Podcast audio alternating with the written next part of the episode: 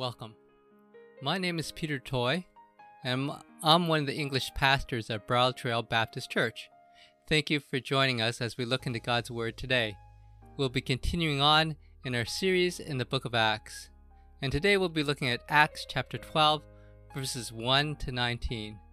And the title for the message is Persecution, Prayer, and the Power of God. But before we look into God's Word, let's look to the Lord together. Let's pray.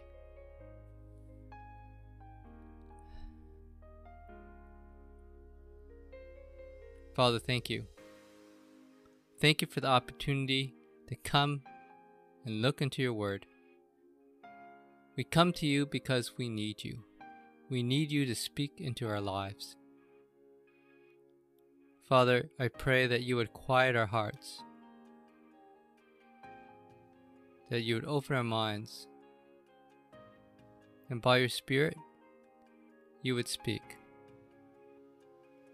And I pray, Father, that you would allow your word to change our lives so that you would receive glory.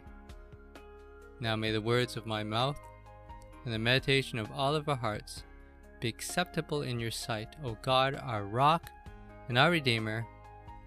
Amen.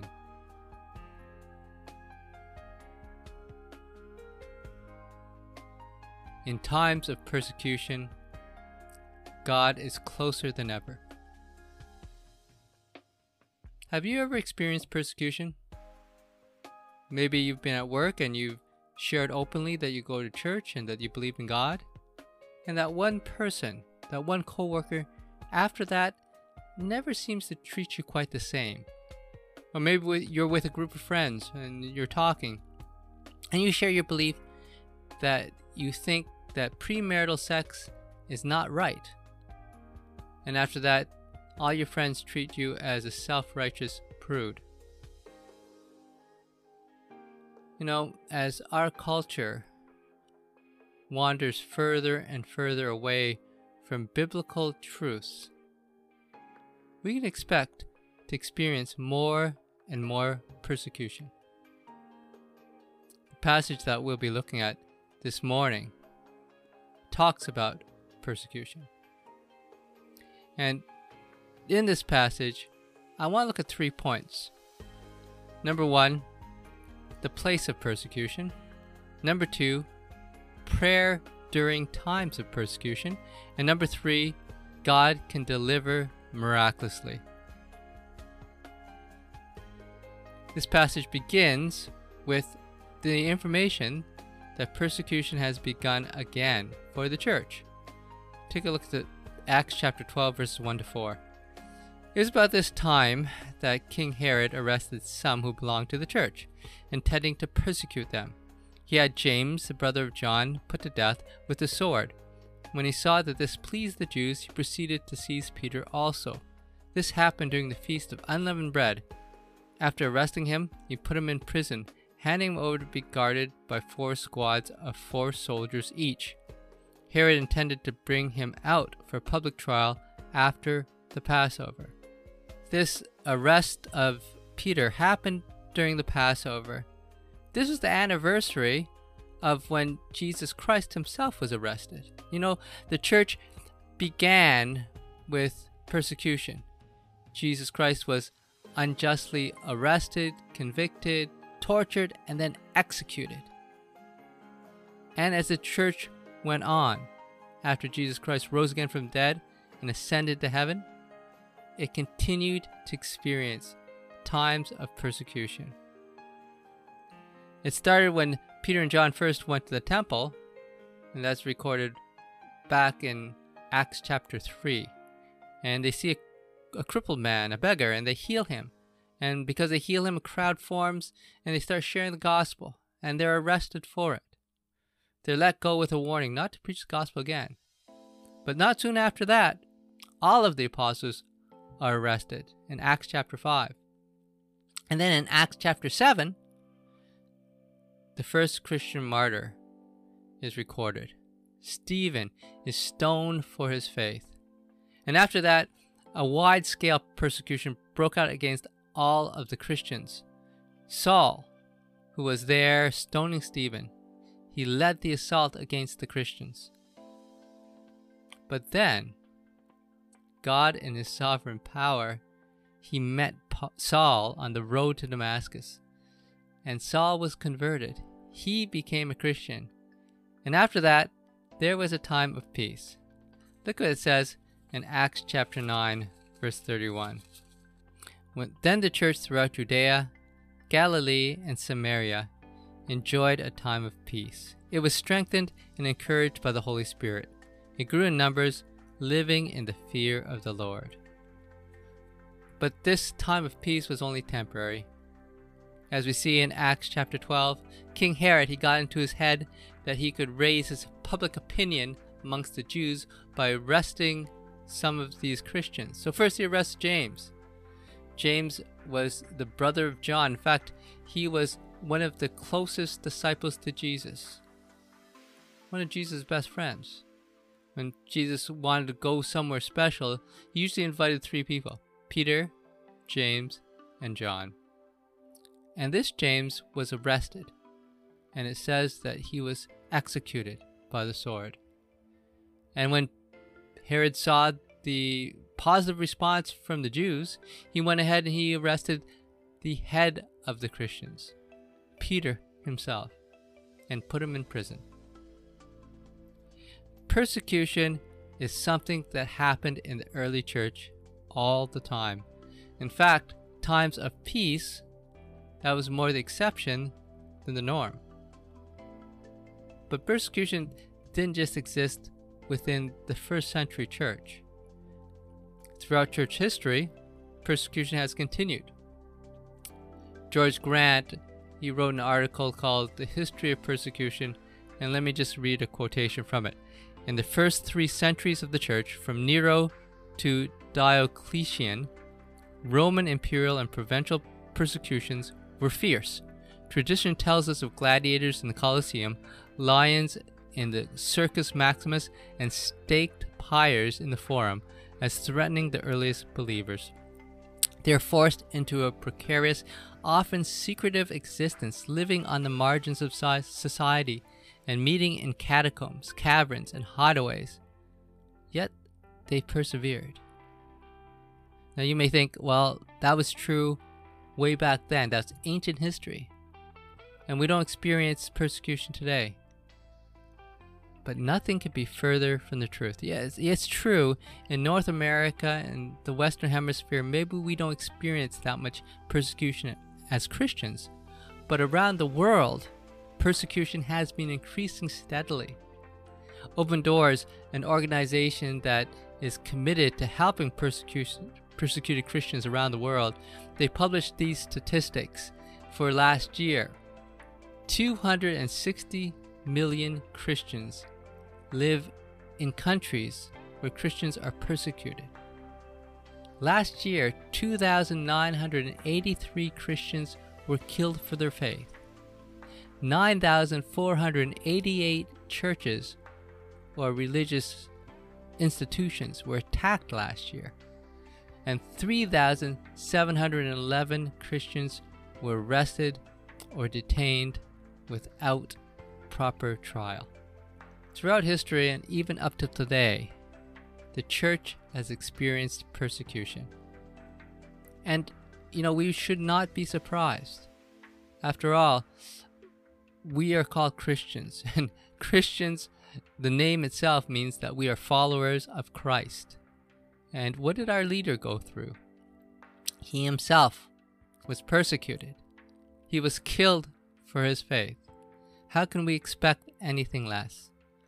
And Jesus Christ himself told us beforehand that we would experience persecution. One of the passages is in, found in Matthew chapter 24. And let me read you from verse 9. Matthew chapter 24, reading in verse 9. Then you'll be handed over to be persecuted and put to death, and you'll be hated by all nations because of me. Persecution isn't something strange. It isn't something that only happens once in a while to people out there. Persecution for Christians is the norm. Look what it says in 2 Timothy chapter 3 verse 12. 2 Timothy chapter 3 verse 12. In fact, everyone who wants to live a godly life in Christ Jesus will be persecuted. Now the question arises why does God allow his children to be persecuted? Does he enjoy seeing his children suffer? Is he some kind of sadist? No, nothing can be further from the truth. God loves us, and he has good plans for us. I can think of two reasons why God allows persecution for Christians. The first reason is for the sake of the gospel. Just like Jesus Christ suffered and died so that many people can be saved, so his followers, Christians, God often calls them to suffer and sometimes to die to open the door for non Christians to believe. A second century Christian leader, Tertullian, he said, The blood of the martyrs is the seed of the church.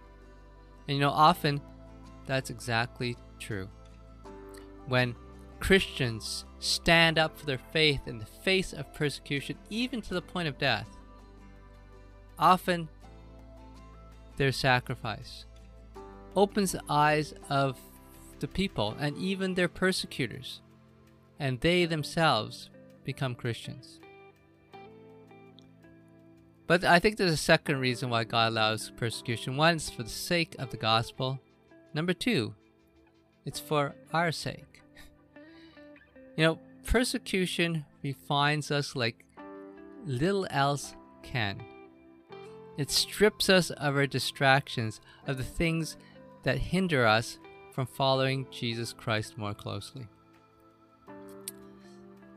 When we're in prison, we're not worried about, uh, you know, how much money we have in the bank when we're going through torture, we're not bothered by sexual temptation. When we're facing the sentence of death, we're not worrying about ambition. You see, when we undergo persecution, we're stripped of everything and we see so clearly that all that matters is our relationship with Jesus Christ. And that this world means nothing but the world to come, where we'll spend eternity with Him, is everything. 1 Peter chapter 4, verses 1 to 2. It says this Therefore, since Christ suffered in his body, arm yourselves also with the, same attitude, because he who has suffered in his body is done with sin. As a result, he does not live the rest of his earthly life for evil human desires, but rather for the will of God. Hear what that verse is saying? Through suffering, through persecution, we are stripped of any desire to sin. You know, I think there's great power when we decide to embrace God's will, even if it means that we'll be persecuted, even if it means that we'll suffer, even if it means that we'll be imprisoned or maybe even die. I want to read from you from a, an interview with one of the leaders of the underground church in China. And at the end of the interview, the uh, person interviewing him asked, What do you want us in America to pray for you? And this is what he said. He said, Stop praying for persecution in China to end. For it is through persecution that the church has grown. That's an incredible answer. But the man continued, and this is what this underground church leader said. In fact, we are praying that the American church might taste the same persecution so revival would come to the American church like we have seen in China. You know, we can't fear persecution. Persecution is the way that God opens the door for his kingdom to grow and for us to be blessed. Well, we've looked at the first point, the place of persecution. Now I want to look at the second point, prayer during times of persecution. Because persecution is a norm, how do we respond? Well, the natural response, our knee jerk reaction, is to pray. Look at Acts chapter 12, verse 5. So Peter was kept in prison, but the church was earnestly praying to God for him. This prayer that the early Christians prayed for Peter, it was very effective. As we'll see in a little while, it ended in a great answer from God, a miraculous answer from God. Now, what made this prayer so effective? I want to make um, three observations about this prayer. First observation is this they prayed earnestly. You see that in verse 5. It says, But the church was earnestly praying to God. The word translates earnestly means to stretch out. The idea is to strain toward a goal, to use all of your strength and energy. You know, when the early church prayed, they didn't pray polite requests in, in quiet, hushed voices. They cried out with all of their hearts, with all of their strength. They pleaded for God to work. You know, you know sometimes I, I think we don't experience the power of God through prayer because we don't give all of ourselves in our prayer. Psalm chapter 62, verse 8 says this Trust in him at all times, O people. Pour out your hearts to him, for God is our refuge. I love that picture of pouring out our hearts. Have you ever prayed that way to God, where you've just given all of yourself to the Lord? You've pleaded with Him with your very, with from the very depths of your being. I believe those are the kind of prayers that attract the heart of God. Jim Cymbala, he, he tells a story about a time when his daughter, Chrissy, had turned away from the family, she had left home, she had left the church, and she turned her back on God. And he shares this one time at a prayer meeting, and he describes what that prayer meeting was like. Let me read what he writes. To describe what happened in the next minutes, I can only employ a metaphor. The church turned into a labor room. The sounds of women giving birth are not pleasant, but the results are wonderful.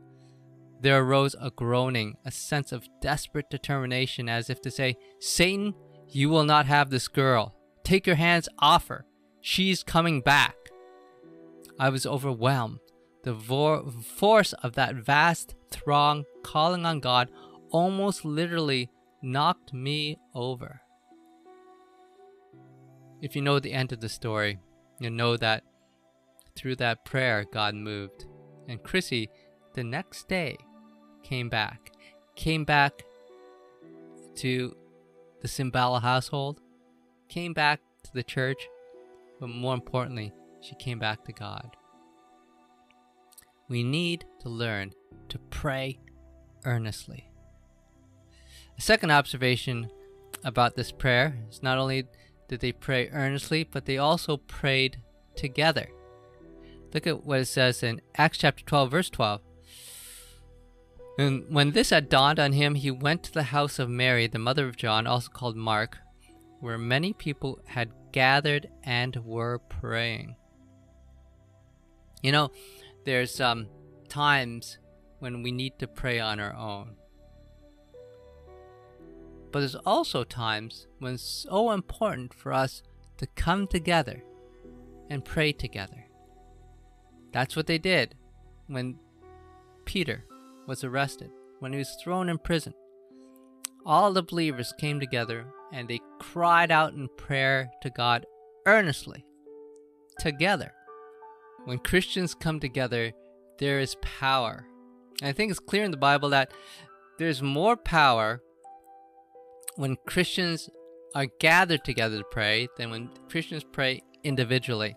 Now, I think there, this isn't a math, mathematical formula where, you know, if you have two Christians together, then it means it's twice as likely that God will answer the prayer. But there seems to be something in Christians coming together in unity to pray. Look what it says in Matthew chapter 18 in verses 19 20. Again, I tell you that if two of you on earth agree about anything you ask for, it'll be done for you by my Father in heaven. For where two or three come together in my name, there am I with them. And that's why it's so important that we have prayer meetings. And with our church, we have prayer meetings once a month. And I would invite you to invest your time to join us in those prayer times. Right now, we're having them online. Right, right now, we have them on the fourth Saturday of every month. And we invite you to come. If you haven't attended before, we uh, post information about how you can join up on our Facebook group. Or you can email the contact information in the description below and we'll give you information. What made these these prayers so effective by the early church? Well, number one, they prayed earnestly. Number two, they prayed together. But the third thing I want to look at, and it's number three, what they prayed for. Before we look at it, what they prayed for, let me ask you the question What would you pray for? Imagine that in Canada, it became illegal for you to be a Christian. And they started rounding up all of the pastors, putting them in prison. So you got together with a whole bunch of your Christian friends and you started praying. What would you pray for? I'd probably first pray for safety, for protection. And then I'd probably pray that God would change the hearts of the leaders of the country to make it legal again for Christians to meet. And then I'd pray personally for favor, so that if I saw a police officer on the road, that um, they wouldn't arrest me. But you know, the early church didn't pray for any of those things. Actually, in this passage, it, it doesn't tell us what the early church prayed for.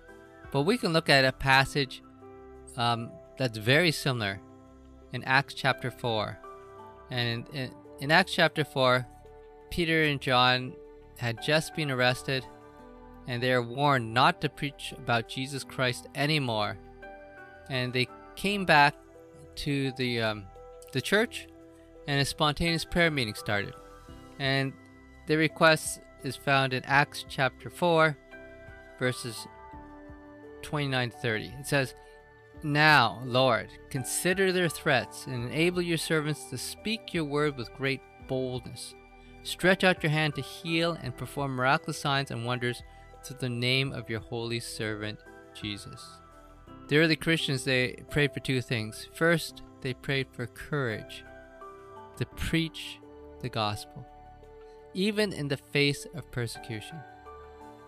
You see how far removed that um, request is than from what I would request. My request focused on myself, my own safety, and maybe safety of those people around me. The early church, their request focused on getting the gospel out. It focused on the kingdom of God. And I think that's why God answered their request. There's a second request in verse 30, and this request is for God to do miraculous acts on behalf of the church. Now, what were these miraculous acts for? Were they to rescue the Christians that are in danger? Were they to punish their people who are persecuting them? No.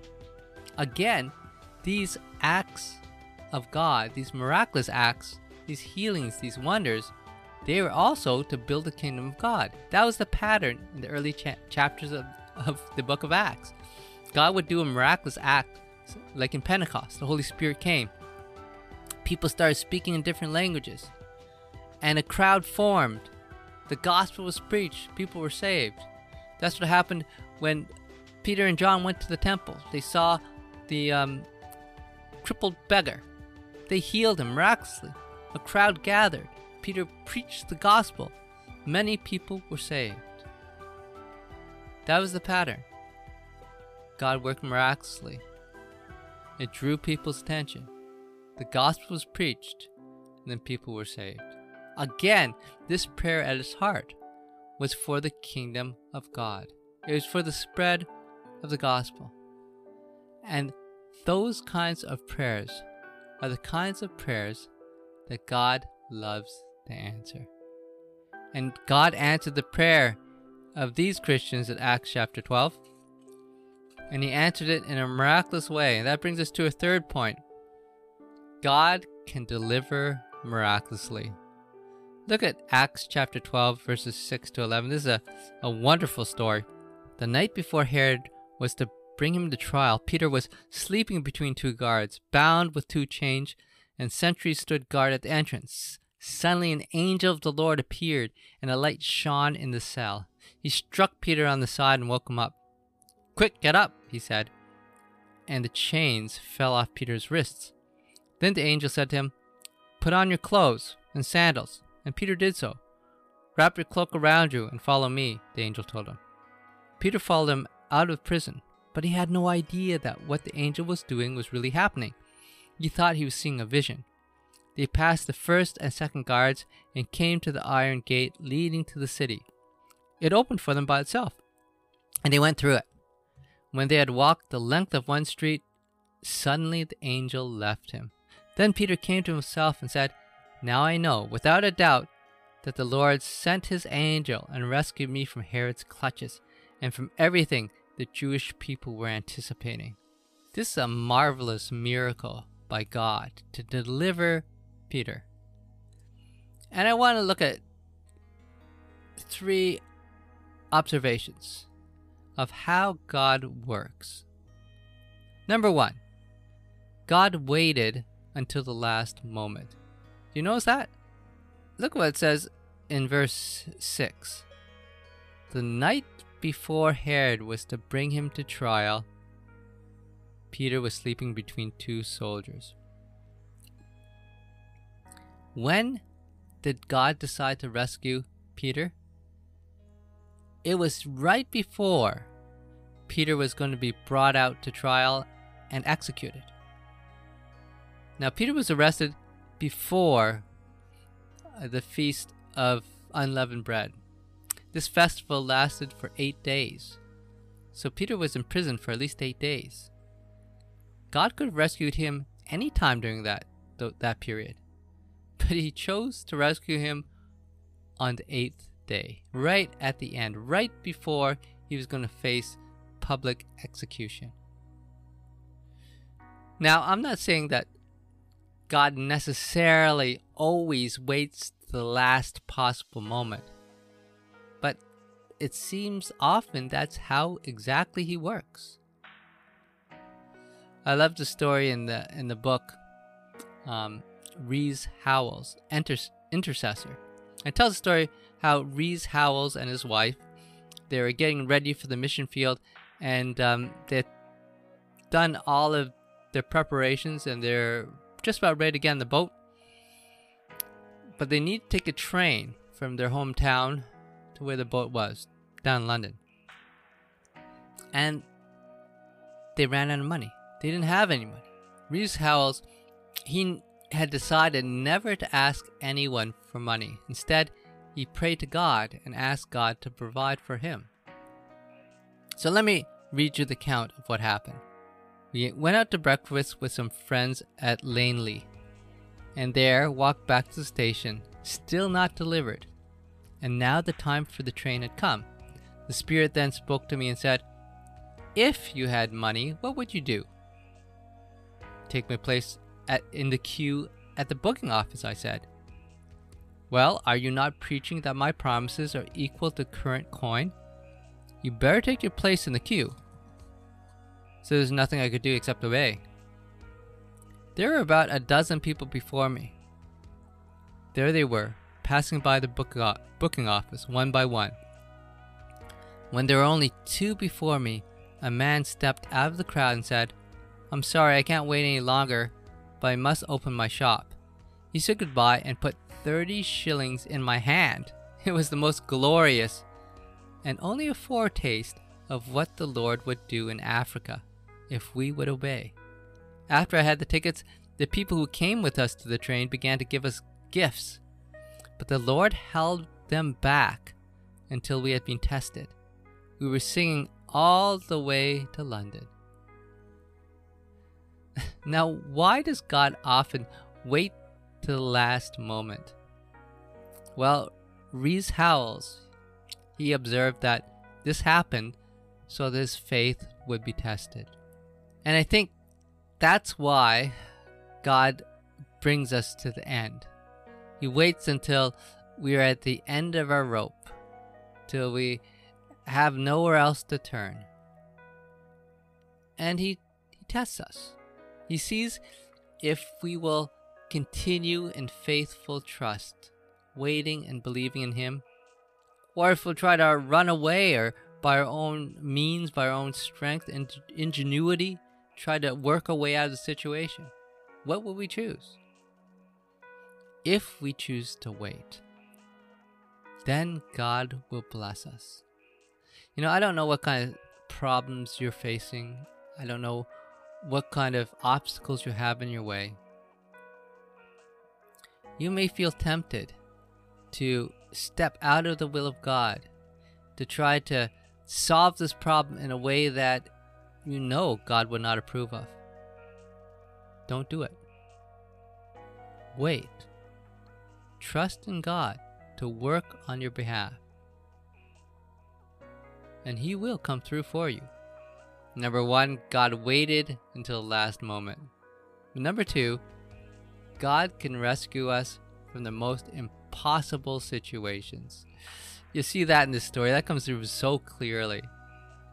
It says in verse 4 that Herod he put four squads of four soldiers each to guard Peter. That's 16 soldiers for one prisoner.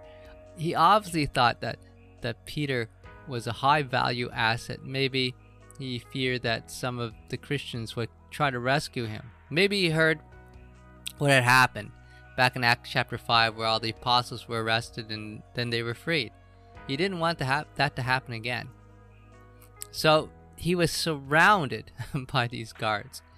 Even while he was sleeping, there was guards Outside, there were guards standing in front of his cell, and there were two guards inside his cell, one on each side of him. And even when he was in the cell, he was chained. All of these things Herod did to make sure that no way Peter could escape. But it didn't matter what Herod tried to do. Nothing could stop God's rescue. And God sent an angel and an angel is a very powerful being. In um, the book of Exodus, we read about one angel, the angel of death, who killed all the firstborn of Egypt.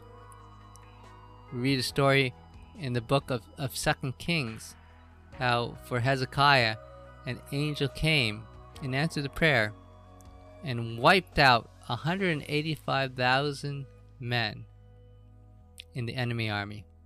Angels are powerful.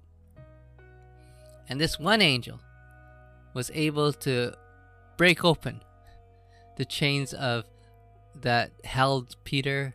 He kept the guards insensible, asleep, and opened the doors, all of the cells, all the way until Peter was free. You know, I don't know what kind of problems you're facing in your life.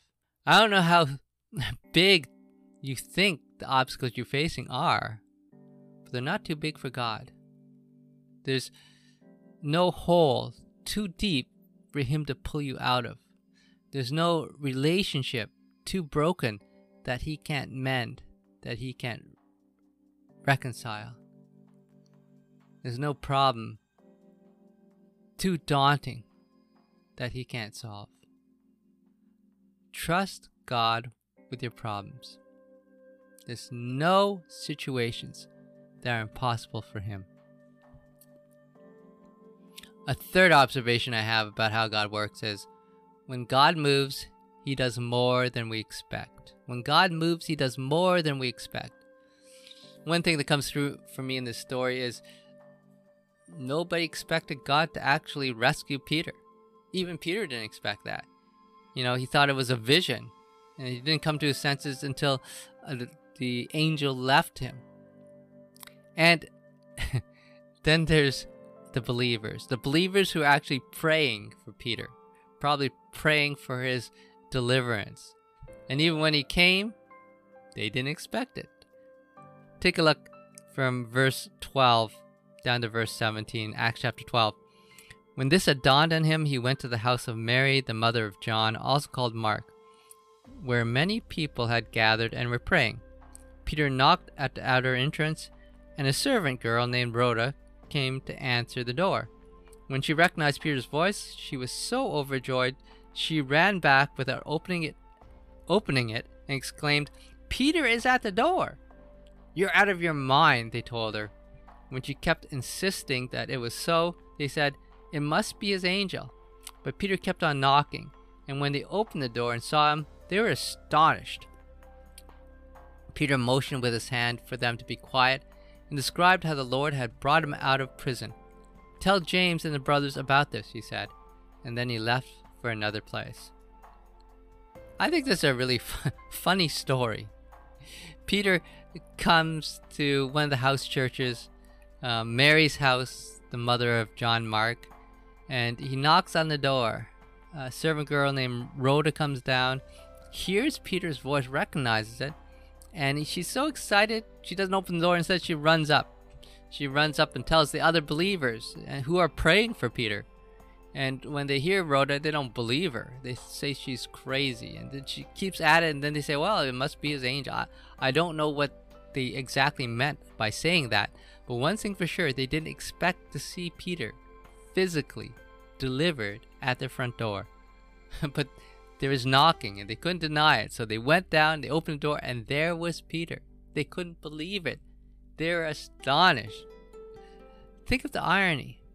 Probably this group of believers, they were praying that God would deliver Peter. And then when God answers prayer and Peter's right there at the door, they're speechless. God always does more than we expect. Peter didn't expect it. The believers didn't expect it. And God always does that. You know, sometimes uh, you go to a company and they go over and beyond your expectations. Doesn't that make you feel good? Say you go to a restaurant, you sit down for a meal, and the food is more delicious than you'd ever tasted before, and the servings are bigger than you expected, and the service is is better than you thought possible. And when you get the bill, the price is a lot less than you feared. Doesn't that feel great? Well, God always over delivers. He always gives us more than we expect. That's exactly what it says in Ephesians. Ephesians chapter 3, verses 20 to 21. Now to him who is able to do immeasurably more than all we ask or imagine, according to his power that is at work within us. To him be glory in the church and in Christ Jesus throughout all generations, forever and ever. Amen. God can deliver miraculously in greater ways than we can ever expect. Whether we are rescued or whether we suffer imprisonment and even death. Christ is with us. He is our joy. And in times of persecution, God is closer to us than ever. Let's pray together. Father, I thank you that you sent your Son Jesus to suffer for us, to die in our place, to be executed so we could live. And Father, I thank you that you have called us to follow in his footsteps. Prepare us to face persecution and to remain faithful to the end. I pray this for your sake and for your glory. Amen.